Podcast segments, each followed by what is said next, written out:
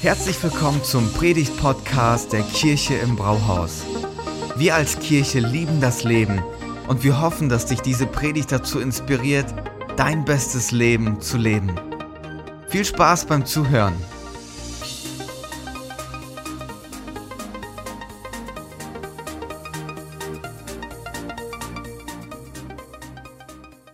Trotz allem, unsere Predigtreihe geht heute ihrem Ende entgegen und äh, ich darf den letzten Teil machen. Jede Zeit hat ihre Helden. Menschen, die über alle Probleme und Hindernisse hinaus etwas in den Blick nehmen, den Fokus nehmen und sagen, da gibt es Hoffnung, da gibt es Zukunft, da gibt es Perspektive, sind Frauen und Männer, die dem Ganzen vorangehen, die das Morgen sehen, Frauen und Männer, die sagen, trotz allem gehen wir den nächsten Schritt. Trotz allem gibt es eine Zukunft. Menschen, die so drauf sind, sind inspirierend, sind motivierend und absolut wichtig, auch in diesen Tagen.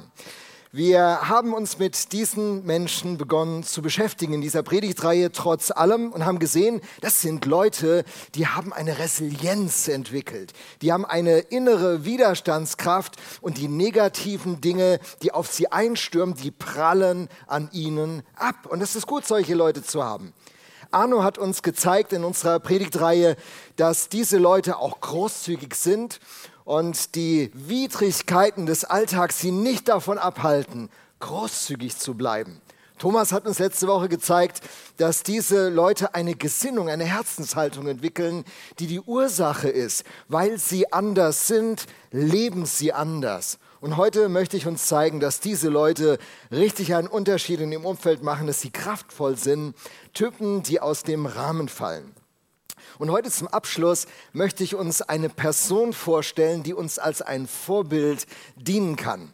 Menschen lernen ja von Vorbildern. Kinder, wenn sie in eine Familie geboren werden, machen ihren Eltern äh, die Dinge danach, dass man den Erziehungsspruch hat, du kannst deinen Kindern sagen, was du willst. Sie machen dir doch alles nach. Und Vorbilder sind sehr wichtig für unser Leben. Und ich will uns ein Vorbild vorstellen, das ist richtig krass. Der Typ heißt Kaleb. Kaleb. Im Alten Testament kommt er vor. Kaleb, er ist ein Außenseiter, er ist ziemlich krass und er ist super kantig. Der Kontext, wo wir ihn kennenlernen, ist folgender. Jeder, der sich im ersten Teil der Bibel etwas auskennt, wird sich sofort erinnern, von welcher Geschichte ich spreche. Das Volk Israel ist zunächst kein Volk, es ist eine Sippe. Es lebt in, äh, in dem Land Kanaan und dann kommt eine Hungersnot und durch wundersame Fügung kommt es dazu, dass diese Sippe wechselt nach Ägypten. Und dann haben sie 30 privilegierte Jahre in Ägypten. Es geht ihnen gut, sie vermehren sich. Die werden über zwei Millionen Leute in der Zeit. Aber das Problem ist, nach 30 Jahren ändert sich die Führung in dem Land. Und der Pharao, der, der Oberste des Landes, hat kein Herz mehr für diese Sippe. Sie werden eine Minderheit. Sie werden kritisch beäugt. Und dann leben sie 400 Jahre in einer Unterdrückung, in einer Sklaverei ist es am Ende, wo sie für die Ägypter arbeiten müssen. Das ist die Situation dann ändert Gott diese Umstände nach 430 Jahren. Manchmal braucht Gott ein bisschen länger, warum auch immer. Man betet ja, Herr, ändere es bitte ganz fix, aber hier 30 gute Jahre, 400 schwierige. Wer hätte von euch Bock gehabt, Teil des Volkes von diesen 400 Jahren, in diesen 400 Jahren zu sein? Hände hoch. Keiner. So ging es denen auch natürlich. Das war keine angenehme Situation. Und dann befreit Gott sein Volk. Er wirkt Wunder, dass einem der Atem stecken bleibt. Und dann beginnt eine großartige Geschichte. Sie haben ähm, ein, ein Land, wo Milch und Honig fließen soll, in Aussicht gestellt bekommen. Es ist das gelobte Land. Sie sind unterwegs zum gelobten Land und es ist sprichwörtlich geworden. Wenn jemand eine richtig gute Zukunft hat, sagt man, du bist Richtung gelobtes Land unterwegs. Das wird richtig gut. Aber wie das so ist im Leben, der Weg zum gelobten Land geht durch die Wüste. Habt ihr schon gemerkt? Mann, Mann, Mann. Ne? Jeder, der sein Abitur machen muss, der von seinem Studium und einem tollen Job träumt, der muss durch die Wüste dieser Schulzeit gehen. Und das ist ja angenehm. Andere Wüsten warten noch auf uns in diesem Leben. Und so beginnt diese Heldenreise, in der Kaleb mit seinem Gefährten Josua eine ganz besondere Rolle spielen. Die zwei, die sind ganz besonders unter diesen zwei Millionen Menschen. Mit ihnen schreibt Gott ganz besonders eine Geschichte und den Kaleb, den schauen wir uns an. Der Kaleb, der stammt eigentlich gar nicht aus dem Volk Israel. Seine Familie, die ist irgendwie eingepflanzt worden in den Stamm der Judäer. Er ist eigentlich ein Keniter. Er ist kein so ein richtig echter Israelit. Er stammt nicht von der Originalfamilie so richtig ab oder hat Einflüsse. Na, sein Name ist super. Kaleb klingt ja für uns vielleicht ganz, ganz unbedarft, aber ihr müsst wissen, zu der Zeit haben die, die Namen eine Identität beschrieben. Da hießt du nicht nur, wie du, wie du hießt, sondern du warst das. Und der Kaleb, der heißt nach einem arabischen Schimpfwort. Der Typ heißt Hund. Hund, der Bissige, der Abwehrende, der Heftige. Er bekommt einen Schimpfnamen als, als, äh, als Name. Ich weiß nicht, wie seine Eltern drauf waren, ob die irgendwas geraucht haben, bevor sie da die Namensgebung gemacht haben. Das war schon richtig eine Last, die dem jungen Mann aufgebürdet wurde. Das Tolle ist aber, Gott liebt es, Geschichte zu schreiben mit Leuten, die Außenseiter sind, mit Leuten, die übersehen werden, mit Leuten, wo andere sagen, für dich gibt es keine Zukunft. Da sieht Gott eine Zukunft. Und mit ihnen schreibt er besonders gerne Geschichte. Und Kaleb ist einer von diesen Typen. Wir zoomen hinein ins vierte Buch Mose, mitten in die Geschichte. Sie ist, die ist länger, aber ich will einen kleinen Auszug nur lesen, der uns die wesentlichen Punkte gibt. In 4. Mose 14, Vers 24, da heißt es, aber meinen Diener Kaleb, in dem ein anderer Geist war und der treu zu mir gehalten hat, ihn werde ich in das Land bringen, das er schon betreten hat, und seine Nachkommen werden es in Besitz nehmen. Dieser Vers hat es in sich, den packen wir gleich mal aus. Da hängt eine ganze Geschichte dran. Und die, die werden wir ein bisschen kennenlernen. Drei Dinge werden wir uns anschauen jetzt in den nächsten Minuten. Wir werden uns das Vorbild angucken, das dieser Kaleb abgibt. Wir werden den, die Einstellung von Kaleb betrachten. Was ist in dem Kerl los, dass er so anders lebt? Und drittens, wir werden die Quelle betrachten, aus der er lebt. Das Vorbild, die Einstellung und die Quelle. Kaleb ein Mann, der in schwierigen Umständen eine bemerkenswerte Rolle übernimmt, der auf seinem Facebook- und Instagram-Account nicht nur gegen die Bundesregierung hetzt, gegen die Virologen, gegen alles, was so doof ist, sondern ein Typ, der einen Unterschied macht, der zu einem Träger der Hoffnung wird und der eine andere Perspektive hat wie die anderen. Er ist resilient, er ist großzügig, er hat Herz und er hat Mut. Er stellt sich gegen die Mehrheit Gottes über ihn schwer begeistert. Er ist auf dem Weg ins gelobte Land mit dem Volk. Zwei Millionen Leute sind unterwegs und sie sind ein paar Tage schon unterwegs.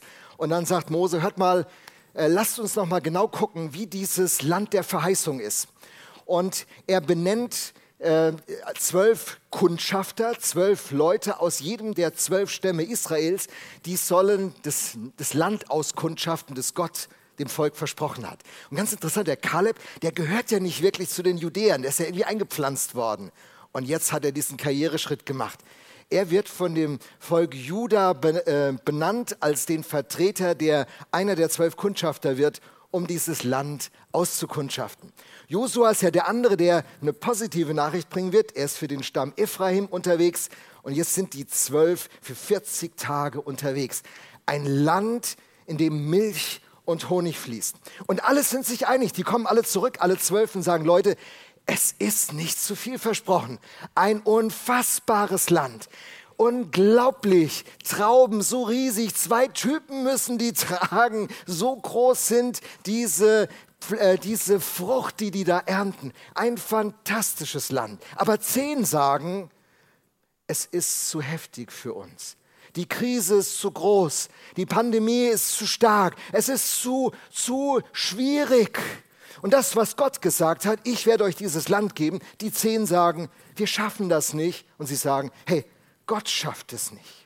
Das ist gut gemeint, ist eine tolle Aussicht, aber es wird nichts werden. Leute, macht euch keine Hoffnungen. Die zwei anderen, Josua und Kaleb, die stehen auf und sagen, ja, Das sind Riesen, definitiv. Und dann diese Formulierung, ich liebe sie seit 40 Jahren, seit ich sie das erste Mal gelesen habe. Ich glaube, in Luther war das. Jawohl, da gibt es Riesen. Aber wir werden sie fressen wie Brot und stark an ihnen werden. Hey, das sind Realisten, die wissen, was da für Hindernisse sind. Die wissen, wo die, wo die Glocke hängt, wo das Problem ist. Aber wir werden sie fressen wie Brot und wir werden stark werden. Mann, was ist das für eine Einstellung? Mit so Leuten am Start zu sein, das macht einen Unterschied, oder? Ich meine, das wird deine Atmosphäre, dein Denken, dein Fühlen beeinflussen, wenn du solche Leute in deinem Umfeld hast. Aber die Zehn, die Mehrheit, die hat gesagt, wirklich gutes Land, definitiv. Wir wollen es nicht in Frage stellen. Aber es wird nichts. Sie reagieren mit Unglauben auf das, was Gott sagt. Und die zwei mit Glauben. Das Ganze führt dazu, dass das Herz des Volkes gedreht wird von den Zehn und das ganze Volk beginnt zu rebellieren. Und äh, 4. Mose 14 berichtet uns im Vers 10, dass Josua und Kaleb dann in Lebensgefahr geraten. Das Volk will sie umbringen. Das ist richtig heftig. Manchmal für Gott einzustehen, das kann einen so richtig in den Engpass führen, richtig unter Druck setzen. Und so geht es ihm. Und aus den, den 40 Tagen wird für das Volk letztlich 40 Jahre. Der Unterschied ist, die zehn sehen, was man mit den Augen sehen kann.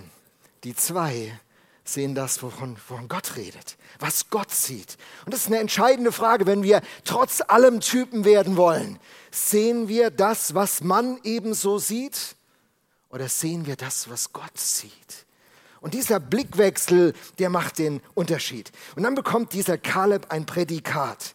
Er hat treu zu mir gehalten, so sagt es unsere Übersetzung. Er hat treu zu mir gehalten. Das kann auch übersetzt werden, er ist mit ganzem Herzen mir nachgefolgt. Er ist völlig dabei. Er ist ganz drin. Er ist voll da. Wisst ihr, diese Aussage, die gibt es nur achtmal im Alten Testament. Dass da einer mit ganzem Herzen, dass einer voll in ist, dass da voll dabei ist. Das gibt es nur achtmal im Alten Testament. Und sechsmal wird diese Aussage über Kaleb gemacht. Und dreimal sagt Gott selbst das über Kaleb. Wow, was ist das für ein Typ? Was war mit den anderen los, dass Gott dieses Prädikat ihnen nicht geben konnte? Wenn wir noch ein bisschen drüber nachdenken. Er ist mit ganzem Herzen bei der Sache. Hey, Menschen, die mit, der, mit ganzem Herzen bei der Sache sind, die machen einen Unterschied, oder? Leute, die, die ganz bei der Sache sind, die ganz in dem Gespräch sind, die ganz bei dem Thema sind, die ganz bei dir sind, die haben Einfluss. Leute, die halbherzig sind, die bewegen in ihrem Leben wenig, oder? Halbherzige Leute bewegen wenig. Wenn du halbherzig für eine Mathe-Klausur lernst, Pech gehabt. Wenn du dich halbherzig auf ein Vorstellungsgespräch vorbereitest, hey, dann, dann wirst du nicht ernst genommen. Wenn du halbherzig sparst, bist du am Ende nicht vermögend geworden. Halbherzigkeit bringt nichts. Und ich bin zur Zeit der Jesus People Bewegung in Deutschland zum Glauben gekommen. Da gab es solche Sticker, solche Aufkleber, die waren witzig. Und einer hieß, ein halber Christ ist ganzer Unsinn. Ja, genau so ist das. Und dieser Kaleb, er ist mit ganzem Herzen bei Gott. Er ist ganz auf seinen Wegen. Er ist ganz mit Gott unterwegs. Er zieht die Konsequenzen und bezahlt den Preis, den es eben kostet. Ich weiß nicht, wie es dir geht. Kaleb, das ist ein Vorbild. An dem möchte ich mich orientieren. Ich bin ja eh so ein verrückter, intensiver Typ. Der Kaleb, so ein kantiger, so ein krasser, so ein Durchstarter. Yes! Mit dem kann ich mich identifizieren. So ein Typ will ich sein. Als ich vor 40 Jahren Christ war, war das mein Bild, was mich geprägt hat. Und wenn ich dann mal an die 60 rangehe, und es dauert nicht mehr lange, dann will ich immer noch feurig sein. Meine Nachbarn, die waren auch Christen in dieser charismatischen Baptistengemeinde und die erlebten mich in meiner Intensität. Und dann hatten sie folgende Prophetie für mein Leben, die mir so geholfen hat. Sie sagten, du wirst auch noch abkühlen. Und ich bin so dankbar für diesen Satz, denn jedes Mal, wenn ich kühler werde, erinnere ich mich an meine Nachbarn und sage, never, ever. Ich ziehe durch. Und ihr müsst damit leben. Hier vorne brennt's halt. Ich will mich von Kaleb inspirieren lassen. Ich will meine Prios klar halten. Die Rückschläge, die kommen, die sollen an mir abprallen. Ich will resilient sein. Ich will mit ganzem Herzen und großzügig dabei sein. Und ich will klar meine Spur gehen. Was bringt im Kaleb diese Einstellung hervor. Der zweite Punkt. Was ist der, die Ursache für diese Einstellung? Und wir wissen ja, Einstellung ist wichtig. Einstellung ist echt wichtig. Trainer kämpfen so mit ihren Mannschaften, dass die Einstellung stimmt. Was war eigentlich mit der Nationalmannschaft die Woche los? 06. Hat da die Einstellung nicht gestimmt oder stimmt der Trainer nicht?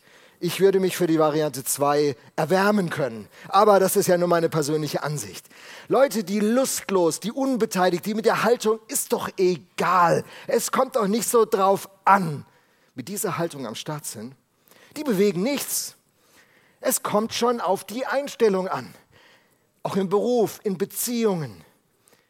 Welche Einstellung brauchen Leute, die mit Gott leben, um ihre Bestimmung und ihrer Berufung dieser Welt zu folgen, um trotz allem Typen zu sein, die die Widerstände konfrontieren und überwinden?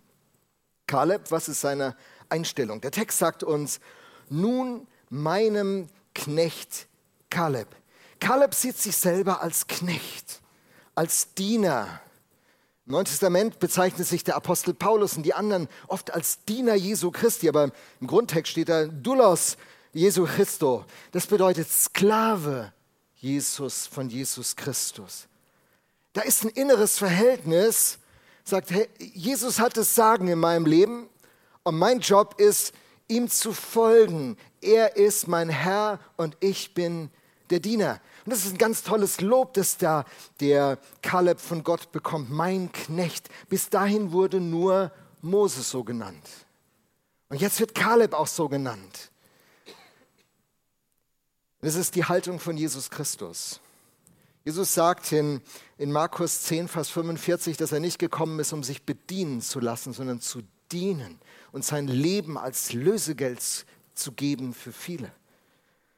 Im äh, Philippa 2 finden wir eines der ersten Lieder des christlichen Glaubens. Das ist der sogenannte Christus-Hymnus. Und da wird diese Haltung des Dieners beschrieben. Und das Buch Jesaja beschreibt ihn prophetisch als Knecht Gottes, ein Ehrentitel, ein Sammelbegriff für viele Eigenschaften. Das ist die, die Grundeinstellung, die er nimmt. Ich bin nicht der Boss.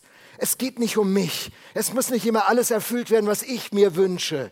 Mein Leben ist dazu da, meine Erfüllung finde ich, wenn ich eine Berufung erfülle. Deswegen gibt es so viele Leute, die so viel haben und so unerfüllt dabei bleiben, weil Lebenserfüllung gibt es nur, wenn du die Berufung findest und erfüllst. Und die Berufung, die höchste, die es für Menschen gibt, ist Diener Jesu Christi. Von der Haltung. Und äh, er wird dich in den Arm nehmen und sagen, du bist mein Kind. Du bist mein Ein und alles. Ich habe dich je und je geliebt. Dein Name steht in meiner Hand. So denkt Gott über jeden von uns. Und dann die Haltung, die er entwickelt, diese Einstellung, also er sieht sich so und dann entwickelt er eine ganz, ganz wesentliche Einstellung, die heißt dann so, er ist mir treu nachgefolgt. Treu nachgefolgt. Treue. Von einem Haushalter wird nichts anderes erwartet, als dass er treu ist. So steht es im Neuen Testament. Über wenigen warst du treu. Ich werde dich über vieles setzen. Treue, diese innere Loyalität zum Herrn ist eine entscheidende, entscheidende Einstellung. Und kurz Time out. Nochmal zurück zu diesem Volk Israel. Was haben die für Wunder erlebt nach 430 Jahren im Exil, 400 Jahre Sklaverei und dann befreit sie Gott mit Wundern. Sie waren zuerst beraubt worden und als sie gehen, überschütten sie die Ägypter mit Wertgegenständen, wenn sie nur endlich gehen. Die gehen als stinkreiche Typen aus Ägypten. Und dann erleben sie, wie, wie, das, wie das Meer sich teilt. Und dann erleben sie, wie die Wolken- und Feuersäule sie begleitet. Wunder über Wunder über Wunder. Das haben alle der zwölf Kundschafter miterlebt. Aber nur bei zwei bewirken die Wunder Glauben, bei den anderen zehn nicht. Und das ist ein pfingstlicher Defekt. Wir gehören ja zur Gruppe der Pfingstbewegung. Wir denken, wenn nur genügend Heilungen, Zeichen und Wunder passieren, dann würde falsch. Nie im Leben. Das war schon bei Jesus so, als er die Aussätzigen halten, nur einer kommt zurück. Hier sind zwölf, die das erleben und zehn verstehen nichts. Denn die entscheidende Frage bei Zeichen und Wundern ist, was sie in mir bewirken. Ob sie mein Gottesbild verändern. Ob sie, ob sie mir zeigen, wer er ist und ich vom Wunder zum Wundertäter gehe. Denn nicht das Wunder ist der entscheidende Punkt, sondern der Gott, der diese Wunder wirkt. Dem Gott, dem alles möglich ist. Mir ist gegeben alle Macht im Himmel und auf Erden. Und mit diesem Gott unterwegs zu sein, wer soll sich dann gegen uns stellen können? Und das sind diese Wunder, Inspiration und Motivation. Wenn sie in meinem Herzen Glauben erzeugen und mich zu diesem Gott bringen, dass ich mich eng mit ihm verbinde, dann kommt diese Inspiration, die mein Leben verändert. Wunder helfen nicht wirklich weiter. Es sei denn, sie prägen meine Haltung zu Gott. Sie beginnen meine Gesinnung zu formen und mein Gottesbild umzugestalten. Und äh, viele reden ja immer wieder davon, dass man großen Glauben haben müsste. Aber ihr kennt ja den Satz, der große Glaube ist gar nicht so wichtig. Ein kleiner Glaube in einen großen Gott, das ist, das ist das eigentliche Geheimnis und nicht ein, ein großer Glaube in einen regionalen Möchtegern-Gott, in meinen Einbildungsgott. Der kann wenig bewegen, aber ein, ein kleiner Glaube in diesen großen Gott, der das Meer teilen kann, der die Kranken heilt, der die Zukunft in seinen Händen hält. Das gibt diese Stärke und diese Stärke hat Kaleb entwickelt. Das bringt ihn zu dieser trotz allem Einstellung und zu dieser Loyalität, zu dieser Treue zu Gott. Das ist das Geheimnis. Und dann bewirkt diese Einstellung, die bewirkt etwas, das ist für mich eine, das ist das größte Wunder, weil es meinen Schwachpunkt äh, anspricht. Und äh, ich bin da mal ganz ehrlich. Die waren 40, 40 Tage des Landauskundschaften. Die Situation ist, wie ich sie beschrieben habe. Und dann muss das Volk 40 Jahre durch die Wüste ziehen. In 4. Mose 14, Vers 37 heißt es, für jeden Tag, den sie im Land waren und den sie mit Unglauben quittiert haben, ist das ganze Volk ein Jahr weiter durch die Wüste geschickt. Und ich weiß nicht, wenn du Kaleb gewesen wärst, wie, wie du empfunden hättest. Ich will dir mal ganz ehrlich sagen, Geduld ist ja nicht meine größte Stärke. Das ist mein größtes Trainingsfeld. Geduld ist mein größtes Trainingsfeld. Könnt Heike fragen. Geduld ist mein größtes Trainingsfeld. Wenn ich, wenn ich so nach, sagen wir mal, das Jahr 14, 14 Jahre, denke so ein Mist, jetzt kommen noch 26 Jahre. Wisst ihr, wie ich empfunden hätte? Ich hab's doch gewusst ich habe doch meine Stimme erhoben. Wieso bin ich jetzt unter dieser Kollektivstrafe? Warum muss ich durch diese Wüste latschen? Warum muss ich den Preis bezahlen? Was habe ich eigentlich damit zu tun? Und es hätte mich bitter gemacht. Gott, du bist ein gerechter Gott. Ich habe dich mit Glauben geehrt und was bringt es? Jetzt stehe ich da. Gott, ganz großes Kino, was du hier machst. Gott, mein Vertrauen, das ist jetzt aber auf ganz dünnem Eis. Ich weiß nicht, wo soll das noch hingehen. Aber er wird nicht bitter. Er lehnt sich nicht auf. Er wählt auch nicht den Weg, den, den mancher in unserer Zeit wählt, gleichgültig zu werden. Aber weißt du, mit Gott ist es eben so, ja, darfst du auch nicht alles so ernst nehmen. Der Prediger wird auch dafür bezahlt, dass er da vorne so ein bisschen Gas gibt. Das musst du mehr sportlich nehmen. Weißt du, im Leben, da kommt es auf viele Dinge an und du, ob du da in Wahrheit bist oder nicht, ob du die Steuer betrügst oder nicht, ob du Schwarzarbeit machst oder nicht, ist eigentlich, eigentlich alles nicht so wichtig. Weißt du, Gott hat dich lieb und äh, die Gemeinschaft ist nett und das Brauhaus ist schön. Ist doch, kommt doch nicht so drauf an. Man kann auch mit Gleichgültigkeit reagieren. Mit Ablehnung, da gehe ich nie mehr hin, dieser Gott kann mir gestohlen bleiben. Mit einer Aggression, du bist dabei, aber in dir arbeitet immer alles, Misstrauen oder Gleichgültigkeit. Und Gleichgültigkeit ist vielleicht das Gefährlichste von allem. Aber Kaleb reagiert nicht so. Der Hund reagiert nicht so. Der Bissige reagiert nicht so. Der, der kantig ist und der Emotionen hat, er reagiert nicht so. Wow. Die Quelle. Der Text sagt uns, dass ihm, in ihm ein anderer Geist lebendig war. Das könnte übersetzt werden oder gedacht werden als eine andere Gesinnung, aber im Hebräischen steht Ruach. Das könnte auch den Geist Gottes hindeuten.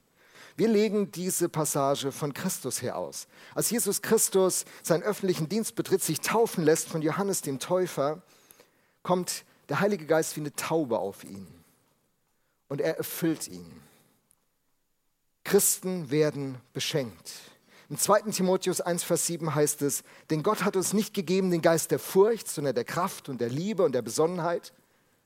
Und Römer 8, Vers 14, denn welche der Geist Gottes treibt, dies sind Gottes Kinder. In 1. Korinther 6, Vers 19 heißt es, dass wir der Tempel des Heiligen Geistes sind, wenn wir Christen werden. Das heißt, ein Kraftwerk beginnt in uns. Hey, Christen sind nicht nur Leute, die eine Theologie korrekt abspulen können und Richtigkeiten sagen.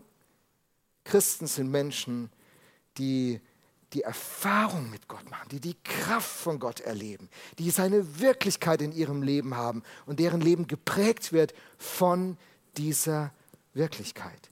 Christen begreifen, dass das die wahre Quelle der Kraft ist. Wenn du überwinden willst, wenn du Profil zeigen willst, dann brauchst du die Erfüllung mit dem Heiligen Geist. Und der Heilige Geist muss dich immer neu und immer neu und immer neu erfüllen.